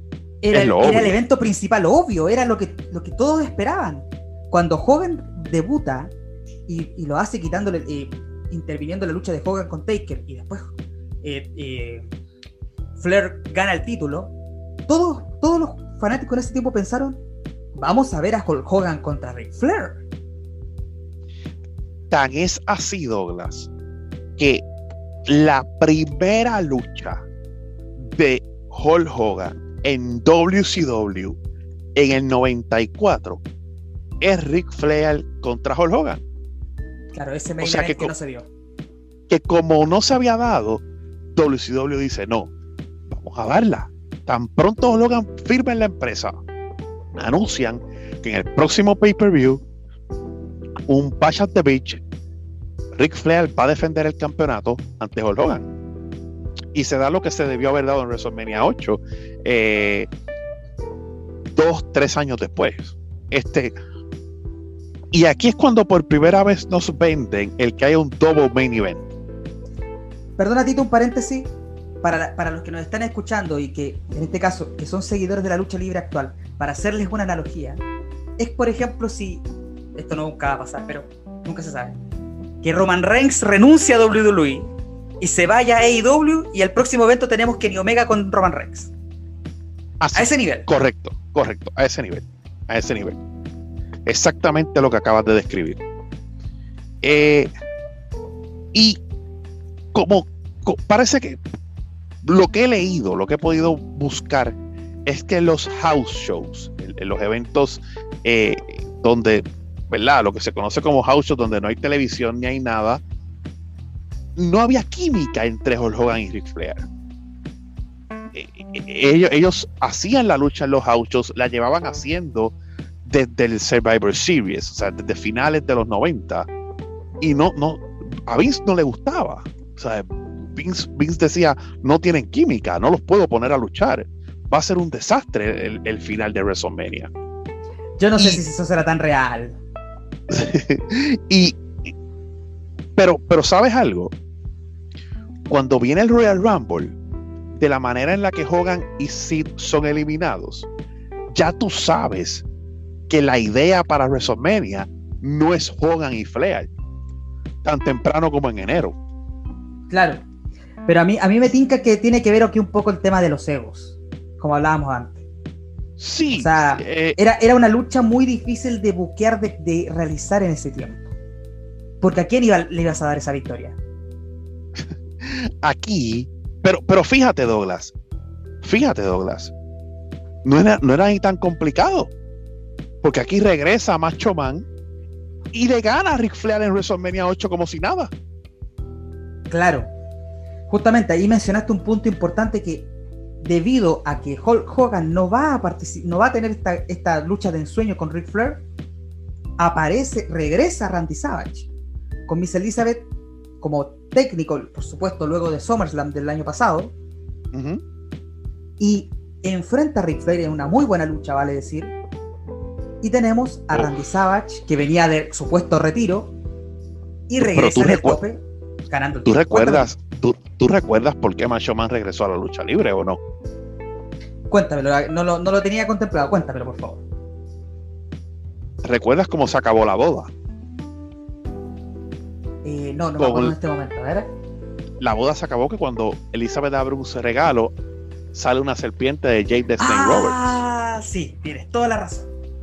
Y yo no sé si recuerdas, pero esta imagen de niño me traumó. ¿Recuerdas a, la a una serpiente cascabel mordiendo el brazo sí, de Macho Man Randy Savage en las cuerdas? Sí. Macho Man está retirado. O sea, Macho Man no puede luchar porque perdió su carrera. Pero cuando la serpiente muerde a, Macho Man, que, es un, o sea, en televisión lo mostraron clarito, es algo... Ah. es un segmento hasta cierto punto grotesco, no sé, y, se ve inclusive, eh, ¿verdad? Lo trabajaron bien. Yo, creo que la serpiente, pues obviamente estaba esterilizada, no tenía veneno, pero ni tenía dientes. ajá, pero, pero de alguna manera le, le corta el brazo a, a, Macho Man. Claro. Y entonces, en ese tiempo, pues WWF presentaba a Jack Tony como presidente y Jack Tony dice que va a reinstalar a Macho Man por lo que le hizo eh, Jade Snake Roberts. Y ahí pues entonces tiene la excusa para que Macho Man regrese a la lucha. Y termina, termina eh, convirtiéndose en campeón en WrestleMania 8. Eh, Así que si hay guerra de egos, es interesante saber que Rick Flair decidió perder con Macho Man, pero no quería perder con Hulk Hogan. Es interesante irse por esa línea. Es interesante tu planteamiento, Tito. Vale decir también que, que, ahora, obviamente, si uno ve las luchas de figuras, Hogan y Flair era la figura del momento, pero cuando uno habla en la técnica, el, perfecto oponente para Flair era Savage. Sí, eh, luchísticamente era una mejor lucha. Eh, pero no cerró el evento. Así es. Porque. Esa lucha esa, fue, ni, siquiera fue co-main event, o sea, se habló que era el co-main event, pero terminó siendo a mitad de cartelera. A mitad de cartelera. Pero sí fue la lucha más larga, duró casi 20 minutos, una muy buena lucha recomendada para los que tienen la network. Pero el main event termina siendo Hulk Hogan contra su ex amigo Sid Justice. Una lucha que hay que decir podríamos, yo la encuentro algo decepcionante porque termina en descalificación, porque a mi visión esta lucha solo se, se crea no por la rivalidad, sino por el final. Eh, ya WW, lo puedes buscar en el network, WWF te dice que este es el farewell match de Hulk Hogan. Claro. Eh, y, y básicamente lo es porque después de esta lucha no vuelves a ver en mucho tiempo a Hulk Hogan. Claro está, aquí a los amigos que yo les había dicho que luego había de anabólicos, fue en esta. Aquí, eh, un tribunal de los Estados Unidos eh, hace una citación a Vince McMahon y confronta a Vince McMahon y le dice a Vince McMahon que si él le suple esteroides anabólicos a, a sus competidores. Y Hulk Hogan testifica en contra de Vince McMahon. Wow. Por eso, por eso es que Hulk Hogan sale de la empresa y la empresa cambia después de WrestleMania 8, eh, que termina con el regreso del Ultimate Warrior.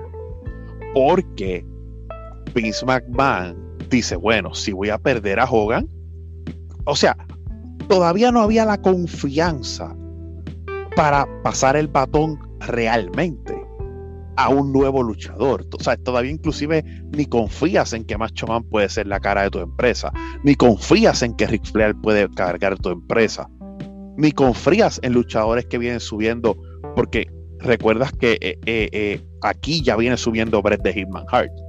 Justamente íbamos o sea, a. O sea, que, que no hay, y, y en este WrestleMania Bret tiene una tremenda lucha con Roddy Piper, una de mis luchas favoritas. Uy, tienes toda la razón, lo habíamos, lo habíamos dejado fuera. Justamente Bret Hart eh, gana el campeonato intercontinental contra Roddy Piper. Correcto. Y, para mí, el Warrior simplemente regresa a WrestleMania 8, que WrestleMania 8 tiene un botch terrible al terminar, porque eh, Papa Chango llega tarde a, la lucha.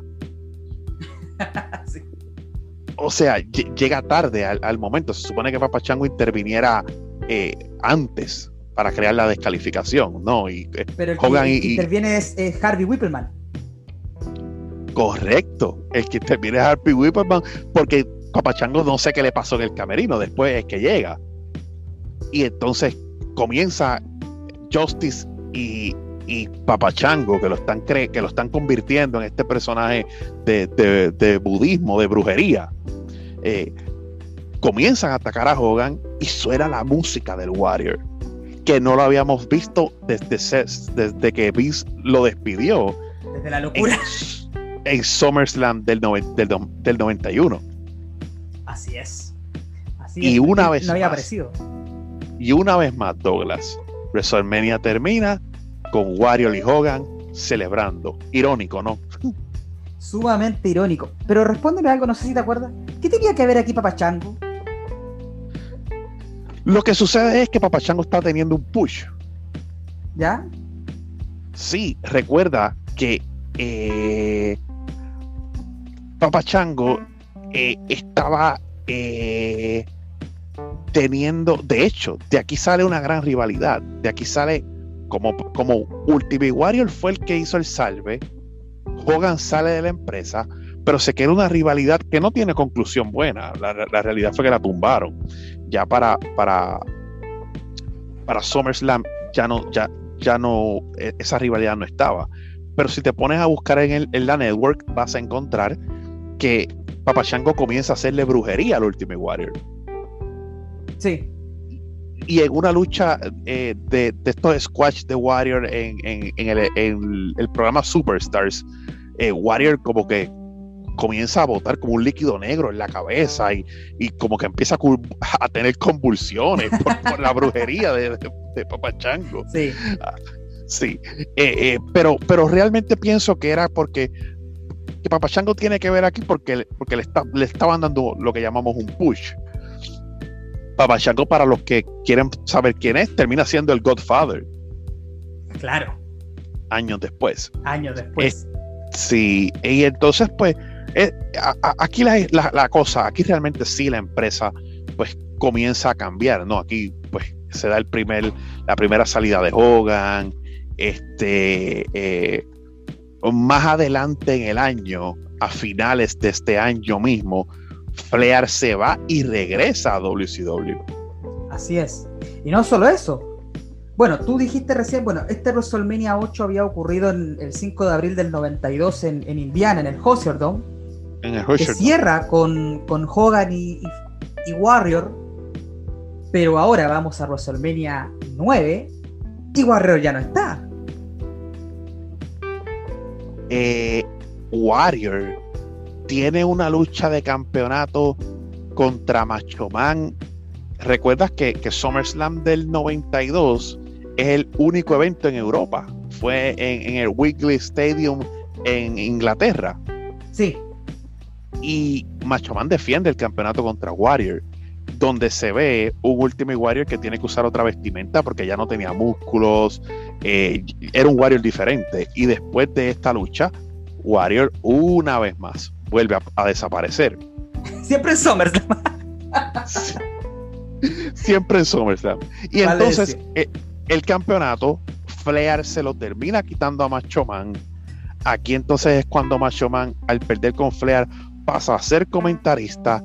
Y es Bret Hart el que sorpresivamente a finales del 92 se convierte en el campeón de WWF derrotando a Ric Flair y ahí Ric Flair se va de la empresa.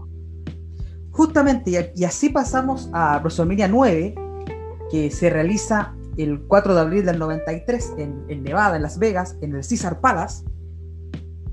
Justamente este, este, el primer WrestleMania que se hace al aire libre, vale decir. Pero también es Bien ridículo. Bien ridículo.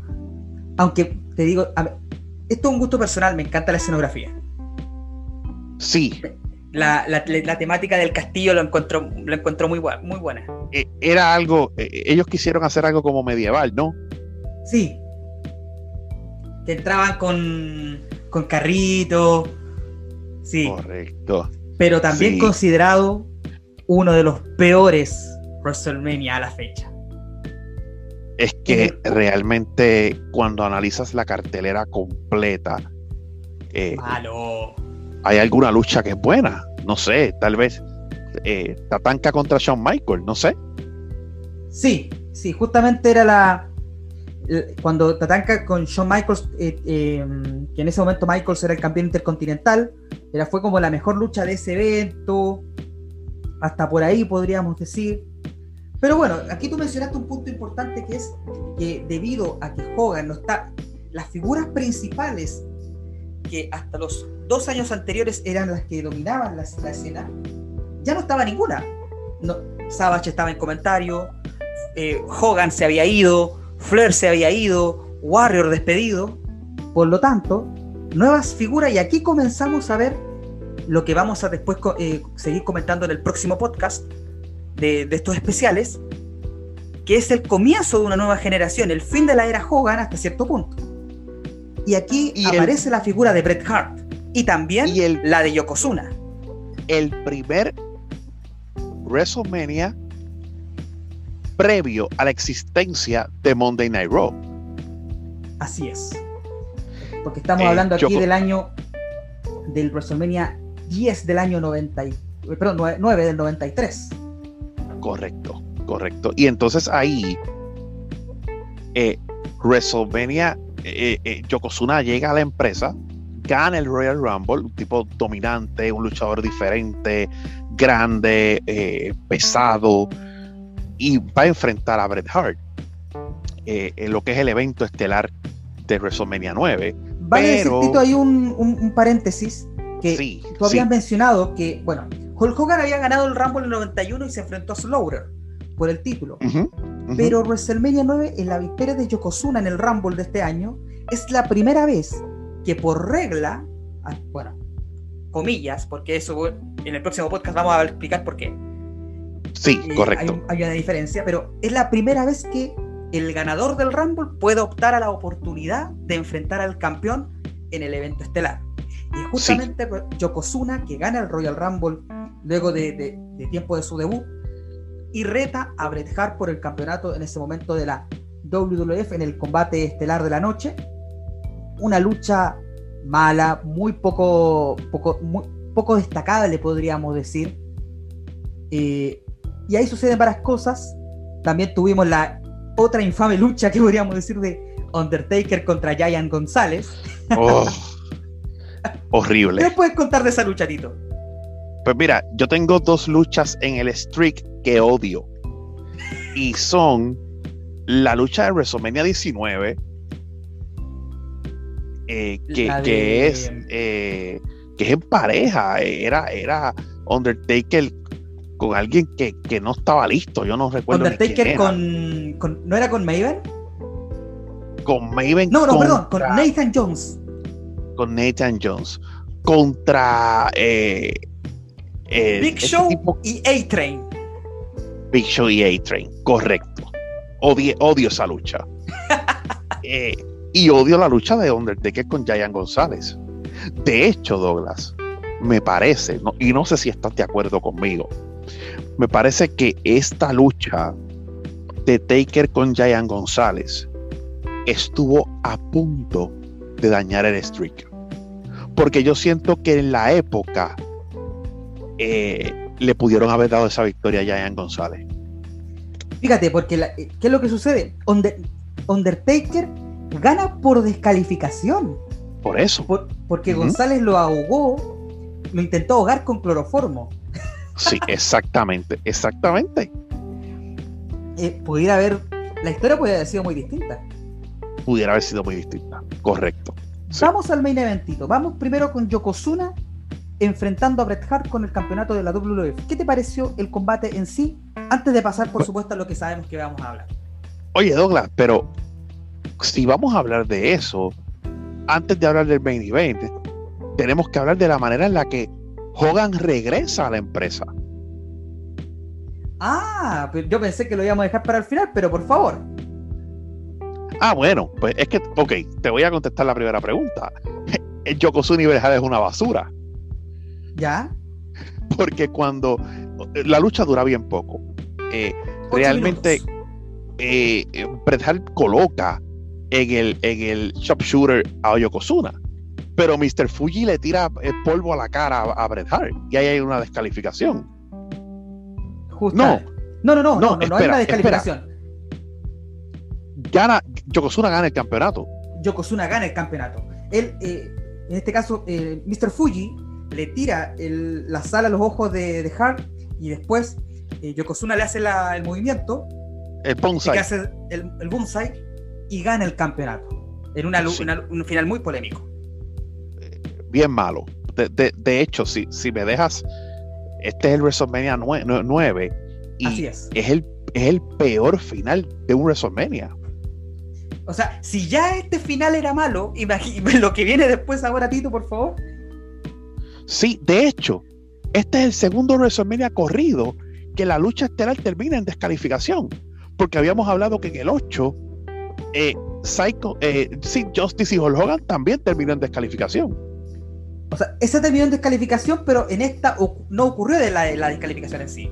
Simplemente se da una, podríamos decir, un final con trampa. Con trampa, correcto, correcto. Este, y, y básicamente, en la celebración de Yokozuna, pues sale Hulk Hogan. Claro. ¿Hogan había vuelto antes? Sí, porque recuerda que eh, IRS y el Million Dollar Man eran los campeones en pareja. Eh, Mike Rotunda, el papá de Bray Wyatt. El que es ahora de Finn. Eh, y, y, y, Ted DiBiase, que eh, para los que recuerdan o, son fanáticos más nuevos, hasta el, hace, ¿verdad? El hijo de Ted DiBiase se quitó de la lucha libre, pero el hijo de Ted DiBiase y Cody Rhodes fueron pareja por mucho tiempo. Sí. Entonces ellos eh, le rompen la nariz a eh, Brutus the Barber. Ah, ya me acordé, sí. Eh, sí, el amigo inseparable de Hulk Hogan. Y, justamente en esta WrestleMania, que vale decir que creo que es una de las luchas buenas del evento, teníamos a Money Inc., que en este caso es Ted DiBiase con IRS, junto a los Mega Maniacs contra los Mega Maniacs, correcto. Y después, después, eh, eh, eh, bueno, Hulk Hogan siguió arrastrando. Hulk Hogan toda la vida, fíjate, con sus amigos, sus amigos de verdad, Hulk Hogan fue buena persona. Porque terminó arrastrando con Brutus. Bueno, inclusive en WCW, Brutus de Barber se llamaba el Booty Man. Qué horrible. terrible nombre. Sí, Ed Leslie es el nombre de, correcto de. Pero justamente aquí Diviase y IRS terminan derrotando a los Mega Maniacs por descalificación, porque en este caso la lucha fue por los campeonatos en pareja. Pero después, como bien dices, en el main event, Hulk Hogan aparece con el fin de auxiliar a Bret Hart. Y tú terminas entendiendo, como se acaba el evento, tú terminas entendiendo, oye, porque la realidad es que tú mezclas a los Megamaniacs y tú dices, ven acá, porque fueron a WrestleMania contra Money Inc. y no ganaron los campeonatos. Claro. Esto es, decepción, esto es decepcionante. Pero nunca entendí, eh, nunca vimos venir que Hulk Hogan, el que después que Bret Hart pasa un montón de trabajo luchando contra Yokozuna, eh, prácticamente derrota a Yokozuna en par de segundos. Así es, porque Yokozuna, después de ganar el título, cuando viene Hogan, Mr. Fuji le hace un reto a Hulk Hogan. Que, que lo enfrente. Y Hulk Hogan de la nada, ni siquiera diciendo sí, aparece el referee. y la lucha se pacta. Y en tan solo 21 segundos se acabó la el poder de Yokozuna, viene el Atomic Leg Drop y Hulk Hogan es nuevamente campeón de la WWE. A mí me, da mucha risa porque Hulk Hogan está bien preocupado por Bret Hart hasta que Bret Hart le, como que le hace seña de que vete, vete a la lucha, vete a la lucha. vete y acepta el reto. Ese fue un mal final. Eh, y aquí, fíjate, fíjate Douglas, mira lo que es eh, después de este final, ¿verdad? Los que conocemos la historia sabemos que no fue así. Pero después de este final, cualquiera diría que WWF mató a Yokozuna. Sí. O sea, lo mataste. Obviamente sabemos que no lo mataste, sabemos que Yokozuna recupera eh, el, camino perdido y, vuelve a ser campeón. Pero cualquiera diría luchísticamente hablando que después de, de todo lo que has hecho con él, pierde con Hogan en 21, en 21 eh, segundos. Y la noche termina con Hulk Hogan nuevamente siendo el campeón. Así es. Pero todo cambia en el siguiente evento que es King of the Ring. Sí. Eh, ¿Verdad? Y podemos cerrar con eso. Eh, Hulk Hogan cuenta, ¿verdad? Cuenta nuevamente la historia que Hulk Hogan tenía, a quien tenía que pasar el título, era Bret Hart. Justamente a eso iba. Y no, Hulk Hogan no quiso. Eh, ahí es que entonces Hulk Hogan decide de una manera bien estúpida cuando en King of the Ring a un fotógrafo que Hulk Hogan posa para un fotógrafo, la cámara explota. y quema a Hulk Hogan y ahí Yokozuna recupera el título y sigue siendo campeón. Esos finales que ya, ya para esa época, quizá para los primeros WrestleMania uno lo podía entender, pero ya para ese entonces ya al público jamás le gustó. Sí, oye, oye Douglas, y, para cerrar. Sí. Eh, obviamente vamos a comenzar el próximo programa con WrestleMania 10, que es la verdadera consagración de Bret Hart y, lo que convierte a Bret Hart en una figura, eh, la cara de la empresa. Pero hubiese sido diferente si en SummerSlam del 93 Hulk Hogan se dejaba planchar o dejaba ganarse limpio frente a Bret Hart. Mm, a ver. Qué interesante, ¿no? Qué interesante pregunta. Bueno, no sucede, pero creo que era una, era una lucha que muchos querían ver. Sí, era una lucha. Era una lucha yo creo que, Hogan quizás fue, fue una decisión estúpida por parte de Hogan porque él no perdía nada haciendo este combate y creo que pudiera, pudiera haber incluso ayudado a, revalorizar su carrera. Y como todo siempre pasa, esa lucha después se da en WCW. Como siempre pasa. Claro, WCW terminó reciclando todas estas luchas que en WWF no se pudieron hacer por, un, por ABC Mira, Douglas, por alguna razón, y es algo que yo me pregunto, y es algo que, que hemos hablado antes, siempre pensamos que estas grandes luchas no se hicieron en WWF y que en WWF hubiesen sido estelaristas, hubiesen sido luchas memorables todas las luchas terminaron pasando en WCW y por alguna razón a nadie le importa. Eso es cierto. Muy buen punto. Justamente esas, esos son los momentos importantes que hemos visto de estos WrestleMania. Ya hemos analizado desde el primero hasta el 9. Ya para el próximo especial que, va a estar para la próxima semana, vamos a analizar los próximos WrestleMania que ya es, viene siendo la época de la nueva generación. Mira, Douglas, yo quería compartir contigo que yo le comentaba a, unos amigos míos y no me creían. Yo les comentaba que se llegó a dar una lucha en pareja entre Hulk Hogan y Bret Hart contra Sting y Ultimate Warrior. Y, me, me relajaron, se burlaron de mí, me dijeron, tú eres loco, eso nunca se dio. Obviamente la lucha es una descalificación y es una loquera. Pero, pero tuve que buscársela en, en YouTube para que ellos me creyeran. Y, ni siquiera es una lucha de un evento, es una lucha de un Nitro. Es una lucha de un Nitro, que ni siquiera se llega a dar, porque después se interviene todo el mundo. Sí, es una lucha de, un Nitro que, que, existe. O sea, sí, eh, son esas luchas que se dieron en, shows semanales y que, no, que pudieran haber sido main event de cualquier pay-per-view que hemos mencionado. Pero tú lo, tú lo piensas y es un dream match. Absolutamente. Absolutamente. Incluso voy a sacar acá antes de que cerremos algo que tú me habías mencionado, o sea, que tú me habías, que nos habías mandado a, nuestro grupo de amistades.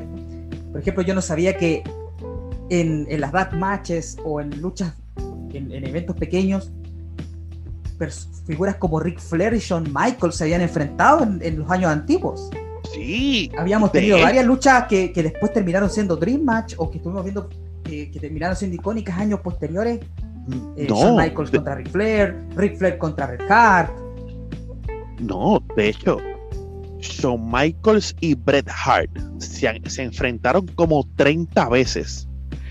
Y las veces, solamente de esas 30 veces, prácticamente en 30 ocasiones, Shawn Michaels solamente le ganó a Bret Hart creo que en tres. Y de esas tres, uno recuerda dos. O sea, cuando te menciona a Bret Hart contra Shawn Michaels, tú piensas en Montreal y piensas en WrestleMania 12. Que lo vamos a mencionar en el próximo especial, vamos a, hablar de pero detalle. Pero realmente Shawn Michaels fue toda su carrera un jover de Bret Hart. sin duda, sin duda. Así que con esto ya empezamos a cerrar esta edición de Siempre Cosas que Decir. Ha sido una, gran velada eh, con, esta conversación. Te quiero agradecer, Tito, eh, tu participación. Ha sido una muy buena conversación. Hemos analizado varios puntos. Espero que también la gente les, encante este, este capítulo, que lo comente, déjenos en los comentarios del Instagram ahí sus impresiones y qué le parecieron los comentarios de Tito ahí o los míos. Eh, recuerdos de estos combates que hemos mencionado. Tito, antes de cerrar, ¿algún mensaje, comentario final del podcast? ¿Dónde te pueden seguir los fanáticos en las redes sociales? Sí, eh, Douglas, te quiero agradecer primero por la invitación. Eh, quiero comentarles que pues sigan sin descalificación. Ahí también nuestro amigo Douglas está con nosotros. Hablamos de lucha libre semanalmente y también los tenemos al día con las noticias de lucha libre. A mí personalmente pues también me pueden seguir en, mi nuevo proyecto de podcast personal que eh, lo puede buscar en todas las aplicaciones de podcast como o lo miras o lo ves. Así se llama el podcast. Y en mi, en mi Instagram eh, como Tito underscore 96. Ahí me puedes seguir también. Este, para, todas las personas, ¿verdad? Que quieran hacer algún tipo de comentario, seguirme en las redes sociales, eh, etcétera. Pero pues los exhorto a que vayan por el podcast. Así que o lo miras o lo ves en todas tus plataformas de podcast disponibles también, junto con siempre hay cosas que decir. Lo puedes buscar. Y por favor, Tito, ¿me repiten la cuenta de Instagram? Sí, claro que sí. Es Tito underscore 96. Tito underscore 96, la cuenta personal de Tito en Instagram y por supuesto sin descalificación en Facebook. Muchas gracias Tito por, por esta participación. gracias. esperamos entonces en el, en el próximo episodio que vamos a hablar de los WrestleMania de la nueva generación. Vamos a hablar ahí, por supuesto, que lo que acabamos de decir de Shawn Michaels y Bret Hart, que van a ser dos personajes importantes en esa conversación. Sí, eh, estoy de acuerdo y gracias. Nos veremos en la próxima ocasión. Gracias por tu invitación, Douglas. Muchas gracias Tito, con eso cerramos esta edición de Siempre hay cosas que decir. Recuerden seguirnos en Spotify y también a través de Instagram, arroba Siempre hay cosas que decir. Cuídense y nos vemos en una próxima oportunidad. Adiós.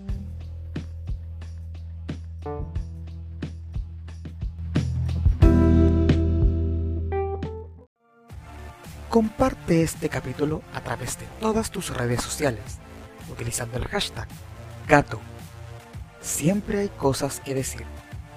Y si quieres puedes seguirme a través de mis redes sociales. Arroba en Twitter e Instagram. Muchas gracias.